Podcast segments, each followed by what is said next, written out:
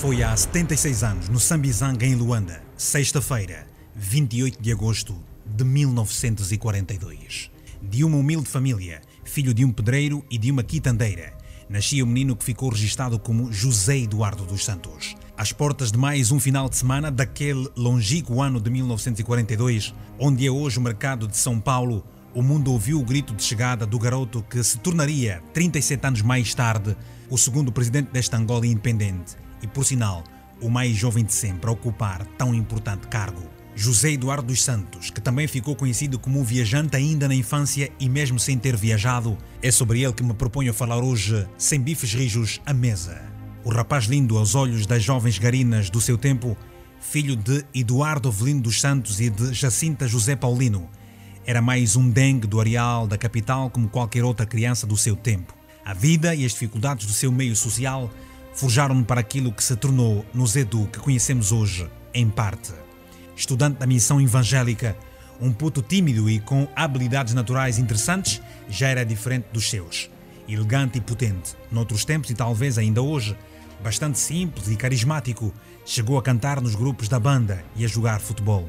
Camarada de poucas palavras com reações surpreendentes e em grande medida conciliadoras, José Eduardo dos Santos começou a sua carreira política na década de 50, empurrado pela turbulência no xadrez político angolano, com o processo dos 50 em cima da mesa. Chegou a estudar para ser farmacêutico. Sentiu a relva do Futebol Clube do Porto, a equipa portuguesa de que é adepto confesso.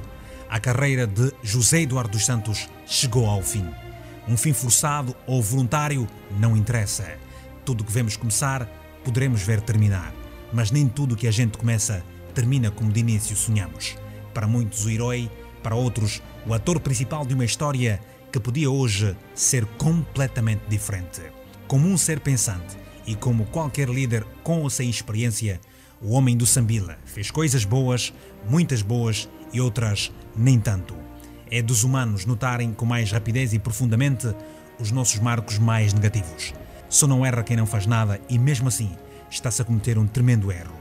José Eduardo dos Santos, cuja sombra persegue até os mortos-vivos, diz adeus à vida política com um país em paz, unido e fortificado. Em cima da crise, basa sem crise. O MPLA que se cuide. O seu partido entra numa nova era, com velhos experientes em fim de missão. Ainda que isso dê comichão, muitos não querem largar o tacho, por isso, mesmo cansados, conseguem criar alguma confusão. Nem tudo foi um mar de rosas, mas há rosas cujo esplendor invejável continuam vivas nas nossas memórias, apesar dos espinhos.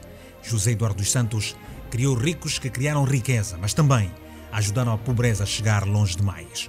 A sua retirada pôde mexer com as vigas do MPLA que parece forte. José Eduardo dos Santos leva consigo uma história, deixa um legado.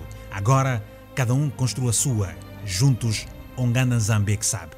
O viajante terá mais tempo para o seu futebol, ler um livro, quizá escrever as suas memórias, tocar guitarra ouvir a MFM 91.7 e estar mais nem aí para os quizangos do partido que se espera não se parta. Cuidado com os bilhos. Olha o Cafrique. Os acordos de Bicesse ninguém esquece. O viajante parte com mais uma vitória.